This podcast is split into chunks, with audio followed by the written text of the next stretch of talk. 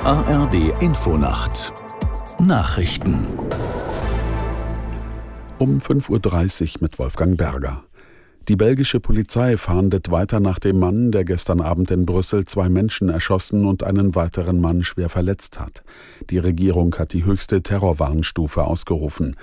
Bei den Getöteten handelt es sich um schwedische Fußballfans, die das Spiel ihrer Nationalmannschaft gegen die Auswahl Belgiens sehen wollten. Im Internet tauchte ein Bekennervideo auf, in dem sich ein Mann als IS-Mitglied bezeichnete. Die belgische Bundesstaatsanwaltschaft teilte mit, man habe den Täter identifiziert, machte aber keine näheren Angaben. Die EU-Staats- und Regierungschefs beraten heute auf einem virtuellen Sondergipfel über die Lage im Nahen Osten. Unter anderem wird es um die humanitäre Hilfe für die Menschen im Gazastreifen und die geplante EU-Luftbrücke gehen. Aus Brüssel Helga Schmidt.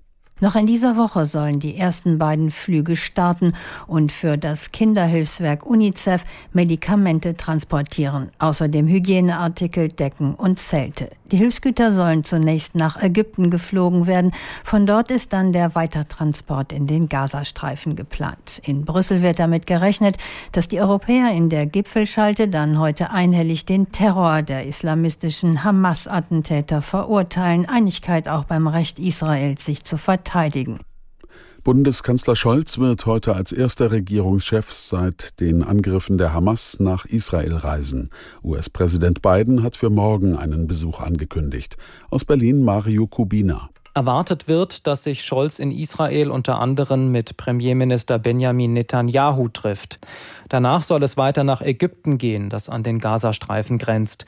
Bei den Gesprächen dürfte es darum gehen, wie die Geiseln befreit werden können, die sich in der Gewalt von Hamas-Terroristen befinden. Unter den Verschleppten sind auch Deutsche. Auch Hilfsleistungen dürften bei dem Nahostbesuch des Kanzlers eine Rolle spielen. Militärische Unterstützung für Israel, humanitäre Hilfe für die Menschen im Gazastreifen. Der Deutsche Buchpreis geht in diesem Jahr an den Österreicher Tonio Schachinger. Der Autor wurde am Abend in Frankfurt am Main für seinen Roman Echtzeitalter ausgezeichnet. Dieser erzählt die Geschichte eines Wiener Teenagers, der mit Computerspielen seine Welt erobert. Der Deutsche Buchpreis ist mit 25.000 Euro dotiert.